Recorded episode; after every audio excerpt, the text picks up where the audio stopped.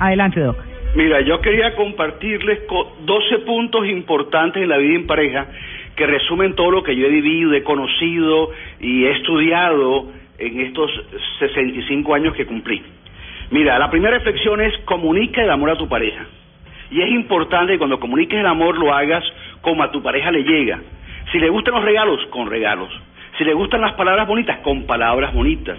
Si le gusta que le dediques tiempo, dedícale tiempo. O sea, si hay que buscar la forma como el amor le llegue a tu pareja y de acuerdo a eso, darle amor a tu pareja.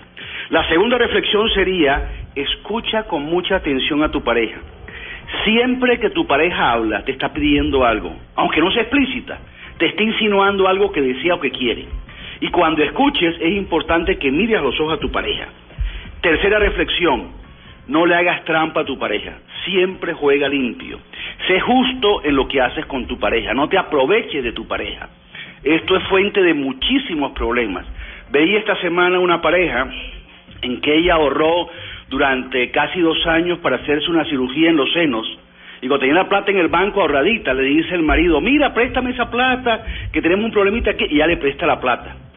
Y cuando se la cobró, ya cuando él estaba bien, él le dijo, no, tú eres mi mujer, esa plata ya, olvídate esa deuda, eso es cosa de marido y mujer. Y ella llegó frustrada de que sintió que el tipo se la amarraneó, que el tipo se aprovechó de ella y no fue justo con ella. Cuarta reflexión, dale a las relaciones sexuales el valor que tienen. El sexo, la intimidad, es muy importante como un cemento que ayuda a pegar las cosas en la pareja, para construir el servicio de la pareja. Y cuando hables de sexualidad, el, el, concepto clave es no dejes que la monotonía, no dejes que la rutina invada la sexualidad. Quinto, reconoce que hay unas emociones negativas para la relación de pareja la pena, el amor, la ira, la culpa, el resentimiento. Son emociones que tienes que sacar de tu mente si quieres que tu matrimonio funcione. Pero con esas emociones el matrimonio se pone a poner mal. Sexta reflexión. Hay unos términos claves. Por favor, gracias, perdóname. Es muy importante pedir las cosas por favor, dar las gracias hasta por un vaso de agua que te lleven y siempre es importante pedir perdón, decir lo siento cuando uno se equivoca. Muchas mujeres sufren en mi consultorio porque el marido le embarra y nunca dice perdóname, sino que al día siguiente, como si nada, y aquí no ha pasado nada. Y muchas veces las mujeres están esperando que el tipo diga por lo menos, oye, lo siento, sé que me equivoqué, sé que cometí un error. No quieras vivir, y esto es clave en las parejas, no quieras vivir la misma vida que llevas cuando estabas soltero. Mucha gente se casa y cree que todavía está soltero o soltera y siguen haciendo las mismas cosas y no, cuando uno se casa cambian las reglas del juego.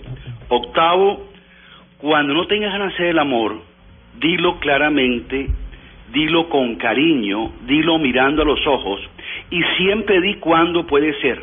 Por ejemplo, no, amor, hoy estoy cansado, no me siento bien, pero te prometo que el sábado vamos a tener un día delicioso.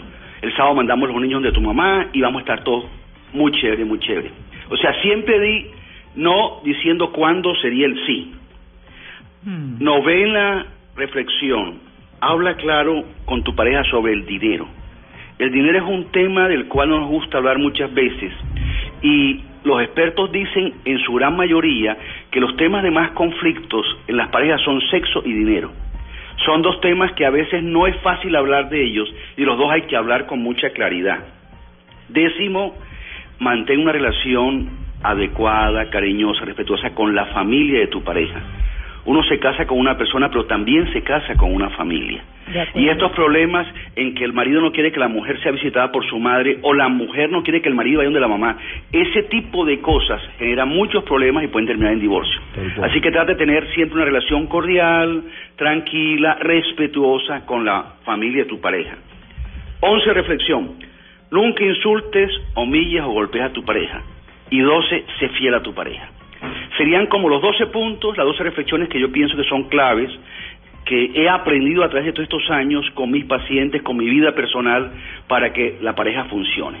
Y si quieres tenerlas por escrito, pídemelas a arroba clínica del sexo y te las mando enseguida. Arroba clínica del sexo.